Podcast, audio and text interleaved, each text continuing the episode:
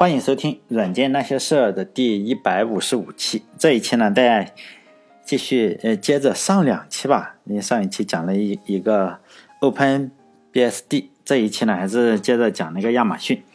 因为在所有公司之中呢，我对亚马逊是比较喜欢的，所以呢，对亚马逊公司的关注就比较多一些，就积累了呢不少呃关于这家公司的故事吧。就好像是嗯。你喜欢哪个公司，你就会看到新闻的话就点进去嘛。当然，我也我的性别是男的嘛，可能是同同性相斥，所以呢不太可能成为呃一些成功男士的粉丝啊。包括本文的主角叫贝佐斯嘛，也包括上一期，因为我是讲嗯蹭那个锤子的热点吧，就是讲锤子公司的罗永浩老师，但我也不是他的粉丝，呃不能因为说我讲他们的话就把我当成那个粉丝。其实，实际上我们不是任何人的粉丝啊，尤其是这些男男的。当然，因为我个人喜好也是如此嘛，肯定是在音频节目中会透露出来。我也没法做到，就是说很多人说你最好是客观的评价一下什么东西啊。比如说上一期就说你客观的评价一下锤子公司的手机，因为我没有用过，是吧？这也没法评价。其实无论是人和组织吧，都没有办法做到完全的客观公正，当然我也不能。所以呢，有人觉得，哎，你好像老是在吹这个亚马逊多么厉害啊！实际上，我也我也就认了，因为我确实前面也说过，在所有的科技公司之中啊，我觉得亚马逊在我的心目中可以排到前三吧，呃，就是比较厉害了。嗯，我先来讲一个我认为是无底线，就是说吹吹捧这个贝佐斯的故事，因为我看了很多的关于这个贝佐斯还有亚马逊的这个故事，当然了，外国也有也有。特别粉他的人，就来吹捧他是多么的英明吧。所以呢，我就先把这个英文的链接放在这里，有兴趣的话，大家可以看一下，看看什么才叫无底线的吹捧。我这个还是相对来说比较有底线的，因为这个链接比较长，你只能关注我的微信公众号。我的微微信公众号跟电台的名字是一样的，六个字，软件那些事儿。呃，因为我发不出最后那个呃那个音，实际上我这个电台的呃名字是模仿明朝那些事儿。这篇就是我我的这篇链接的文章，你复制粘贴下下来就可以看了。这篇文章主要是分析贝佐斯的一个他怎么如何分析方法的，就是分析一个问题的方法，有点像是亚马逊的这个航行靠舵手的味道在里面嘛，就是很鸡汤，也非常的很干货。现在大家都喜欢看这种干货，就读完以后啊。嗯，就是说，连我就是特别支持贝佐斯的人，就看着就觉得，哎呀，不好意思，就起鸡皮疙瘩这个样子。这篇文章的中文名字啊，我可以翻译成中文的话，可以翻译成叫贝佐斯分析问题的原方法，或者分析和或者翻译成贝佐斯分析问题的五个为什么。反正挺搞笑的。这这种题目呢，实际上是非非常适合放在公众号里，因为给大家感觉到，哎，我一下子就把贝佐斯给分析过来了。你看五个方法。就非常的干货嘛。这篇文章先开头就是说嘛，呃，作者是多么的敬佩这个老贝，他是多么有魅力，就有点像我们小学时候语文课本上嘛。我们小时候写作文也经常这么开头啊，我最敬佩的人。然后呢，写一件无无关紧要的小屁事，就是怎么办法？就是说以小见大嘛。你看他小事都做得这么好，就一口吐沫也能够折射出太阳的光辉。这个小事他是怎么写的呢？就是说他是两千零四年的时候，他在亚马逊工作。这篇文章是两千零九年发布的，也就我们可以推测一下的话，这件事情已经过去了五年。但是呢，对这个嗯文章的作者来说，这五年就是终身难忘的五年嘛。这五年就是时时刻刻想起的五年，非常肉麻。说实在的，并不是我绝情啊。比如说像我暗恋了五年的姑娘，说实在的，现在她已经是两个孩子，都已经喊我叔叔了，我也没有时刻的想起。但这个人说他五年之内念念不忘。这个作者呢？说五年前他和贝佐斯是因为一件小事，这件小事呢就一直激励着他，搞得这个贝佐斯好像是一个非常长效的兴奋剂一样。这个小事是什么呢？就是说，真的是一个小的不能再小的事情，就是一个员工啊，亚马逊的一个员工，然后工作的时候弄伤了手指。肯定不是特别严重。当时贝佐斯正在开会的时候，就知道了这件事情，就先经历了一些情绪的变化吧。先是可能比较生气，等一会儿冷静了一下，就比较小的生气，再再冷静一会儿，就觉得哎，我特别的心疼这个员工，就觉得哎，你这个员工为了工作是吧，把手弄伤了，他的家人应该多么心疼啊，类似于这样，就就差就是说。里面没有说，哎，他提着一袋大米，还有一袋花生油去慰问，这个没有提，但特别的关心。实际上，我们知道这个贝佐斯开除员工的时候，眼睛都不带眨的。然后贝佐斯就开始分析了，为什么这个员工呢？他没有去看这个员工，但是他分析你这个员工为什么手手指会受伤呢？然后呢，就开始引入，就是以小见大嘛。贝佐斯如何分析？就问五个为什么，就是。大家就觉得，哎，这个是干货出来了，就看到我这个鸡皮疙瘩就出来了。就第一个呢，他就问的问题是，这个员工手指头为什么会受伤？答案就是因为这个手，这个员工的手指被这个传送带，可能货物的传送带挤伤了，应该不是很严重。第二个问题就是说。就是呃，司马司马光砸砸破砂锅问到底这种就是为什么传送带会弄伤他的手指呢？因为他这个包啊放在了传送带上，就这个员工的包放在传送带上。第三个问题要接着问，你这个包为什么要传放在传送带上呢？因为只有放在传送带上，为什么要放在传送带上？他他就说没有为什么，因为他就放在传送带上嘛。第四个问题就是问你为什么，嗯，要要要放在传送带上？哎，就是车轱车轱辘问题嘛，就是说因为没有桌子。第五个问题说能不能改进一下，就是说你最好放一个桌子，就是就就这么简单的一个问题。他竟然看出了很多事情，然后他就说嘛，你看贝佐斯啊，连续问了几个问题，其实车轱辘问题嘛问起来，然后找到了问题的根源，就根问题啊，原来这个员工的手指受伤，真正的原因是没有桌子，因此呢，我们要给这个员工装一个桌子，就这样，这篇。我对这篇文章，说实在，几年前我看到了，就印象非常非常的深刻，也非常肉麻。当时坐在那里愣了，足足有一秒钟吧。我认为这个 贝佐斯分析的不对，问题的根源，我觉得应该再接着问问题：为什么他他要去工作，是吧？为什么没放桌子？因为这个万恶的资本主义只追求利润嘛，根本不把这个员工死活放在心上。第七个问题，如何改进？就是说，用共产主义消灭资本主义就可以改进了，是吧？这种狗屁问题就这样，其实很多故事嘛都是这样，就故事相同的故事，完全看写文章的人啊想往哪个沟里去带。大家以后也就是说多长个心眼，不要说啊有事没事的就觉得还通过这个小故事，我就是就感动的热泪盈眶。嗯，这也是我我这也是我希望大家对我做音频的一个态度嘛，因为。有很多人觉得我这个观点跟你不一样，是不是就是不客观？比如说上一期说实在的留言很多，我没有放出来，就是说 因为蹭了个热点，说实在的蹭了个七八天之后的热点，竟然还那么多人关注锤子，就非要让我评价一下锤子手机这样，我当然我不会评价的，我不会评价，基本上不会评价就是国内任何公司啊，因为这个比较危险。就你你觉得我客观或者不客观，就也没什么关系嘛。因为每个人都能够从相同的一个故事里看到不同的事情嘛。就好像这个这个，哎，你不夹破手指头了，你可以看到贝佐斯做事的事情。其实夹带私货没什么，因为我看到的就是另外一个嘛。我看到了是共产主义应该消灭资本主义是吗？这根本不算什么，夹带私货不算什么，又不是什么 CCTV 是吧？我这个也也谁不能带点私货呀？因为我对亚马逊非常喜欢。呃，它的呃一个系统啊，就是评价和推荐系统。据我所知啊，这个是互联网公司中最早做的，因为他们做这套系统的时候是在一九九五年，那个时候说实在的，中国还是没有什么太像样的网站，好像那个时候呃，中国的网站还能够直连，就是说我们这里有一个五十多 K 还是多少 K，就直连美国。你说上美国网站直接就上了，那个时候一九九五年的时候，呃。最早期的门户网站呢，就比如说我们现在知道搜狐啊、新浪还有幺六三还没有成立，所以呢不存在说哎亚马逊要抄袭谁，所以呢我就自己认为哎可能是我知道的，就是说哎可能是最早的，大家都是在抄袭这个亚马逊的这个评价或者推荐系统。因为其他的网站都没起来嘛，起码不是抄中国的。就贝佐斯觉得呢，非常有必要说，你用户购买了我的书啊，你就应该评价一下这个书到底怎么样。这件事情当然遭到了书商啊，还有这个写书的这个作者在内几乎所有人的反对，都觉得这个事情不靠谱啊。你本来是个卖货的，如果有人说，哎，在你网站写了个差评，你还不允许删评论，那就自找苦吃嘛，是吧？如果让我自己来想的话，我也这么认为。比如说我开了个小店。卖东西越多，当然我就越赚钱嘛。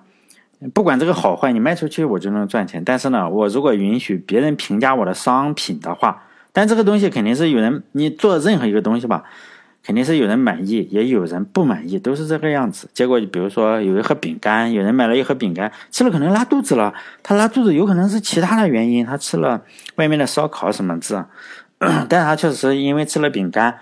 又吃了其他东西，不知道是不是这个饼干的原因导致他拉肚子。他如果还在网上留言说：“哎呀，我吃了以后啊，这个上吐下泻一一周，体重啊都减轻了十斤。”如果这种留言放在网上的话，可能喜欢吃饼干的人就不买了。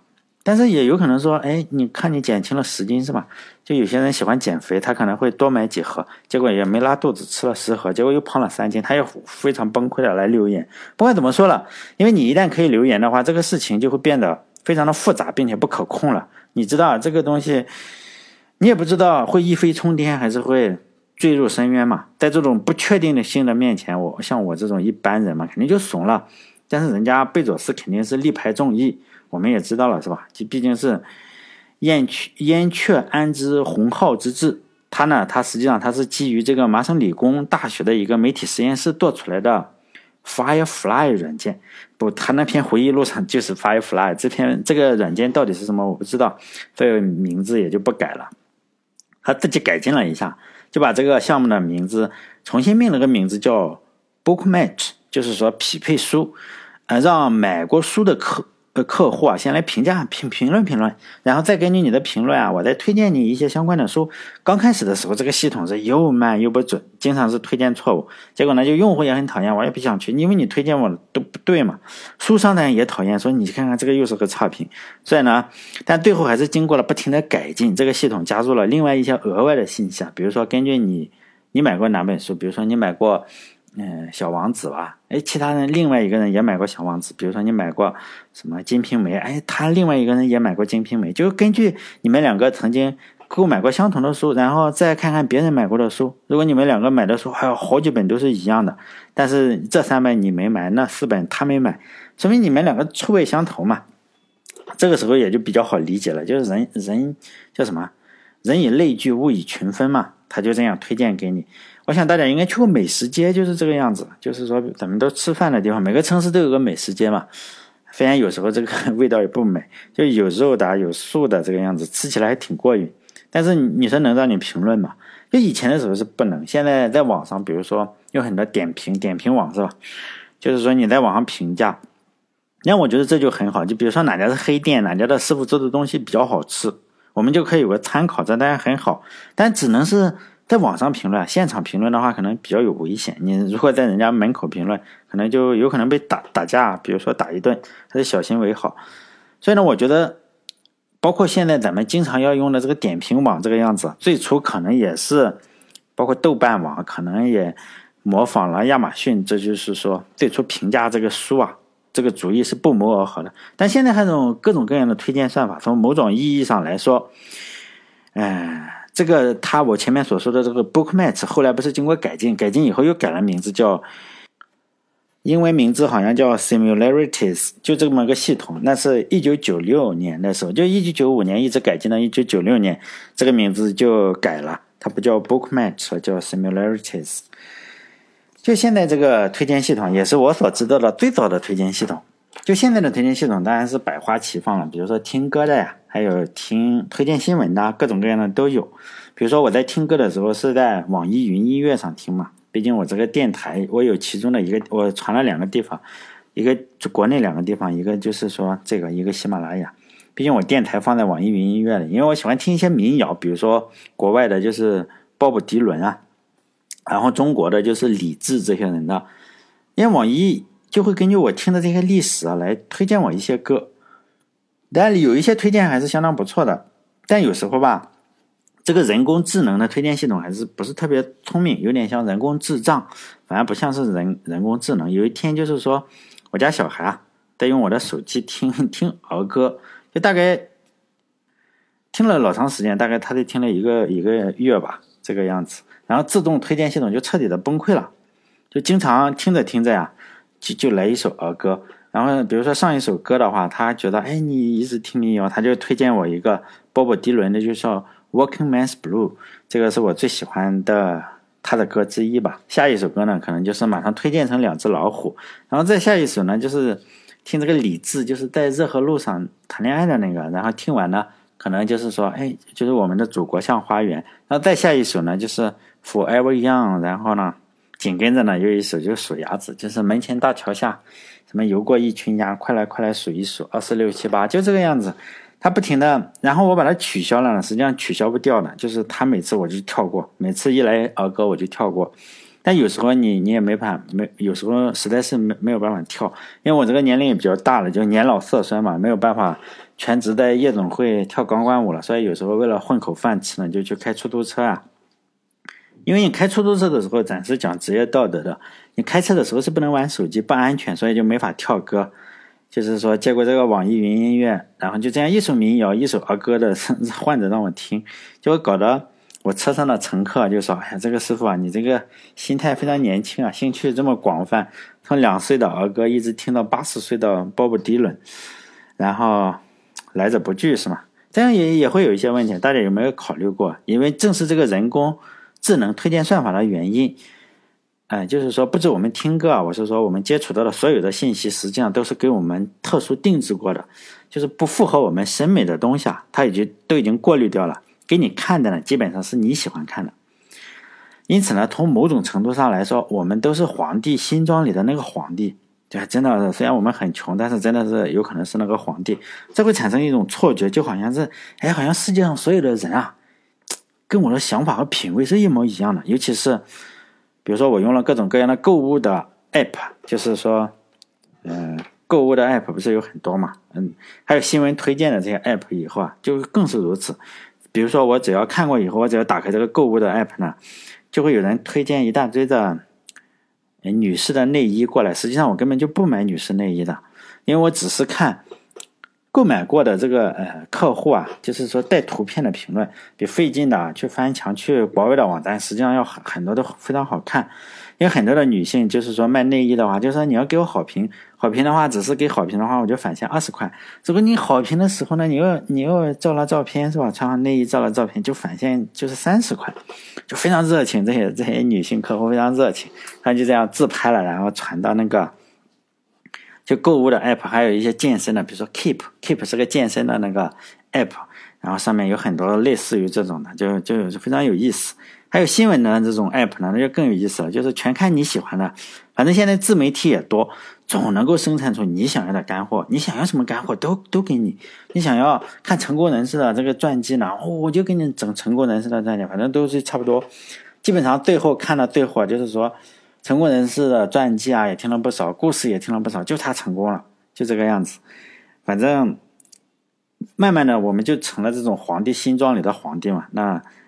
那怎么才让我们说，哎，我们是那个皇帝的话，我们没有没有穿衣服，怎么才能让我们自己知道呢？我觉得从技术上来说，就是说，比如说有很多人说我要装一个插件，Firefox 或者是 Chrome，然后装一个插件，然后呢，就是说我禁掉这个 cookie 啊，或者是赚一些你这个广告不能够跟踪我的。但是这个方法就是说，嗯，治标不治本嘛，不会说，哎。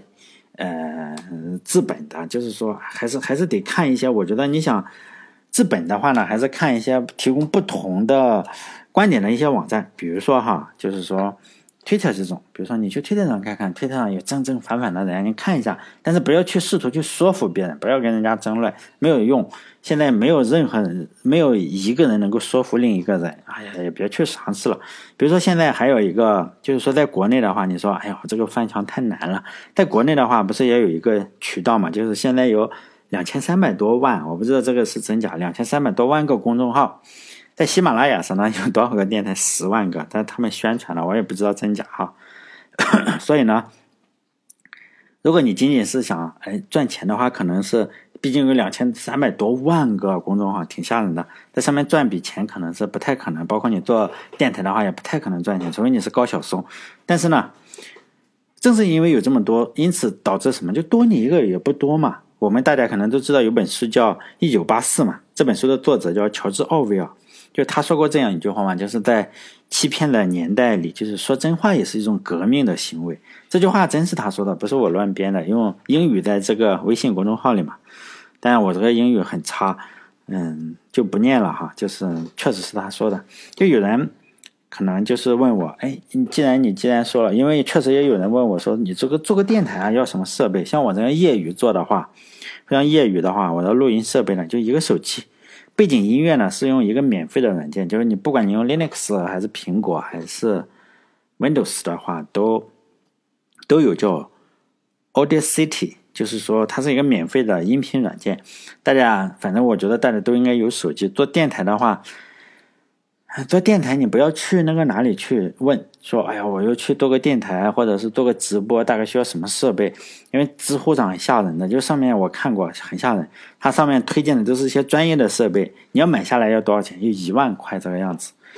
如果你是男的的话，比如说，嗯，你你也不是什么做直播的，可能长得也不是特别帅，因为女的还可以，就没有人什么给你刷软刷那个叫什么火箭的话。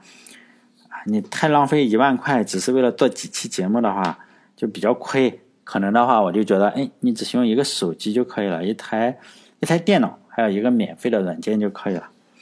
所以呢，就是说，如果大家有心思去做这个东西的话，我还是非常推荐的。毕竟那个乔治奥威尔说的嘛，那句话是吧，在一个。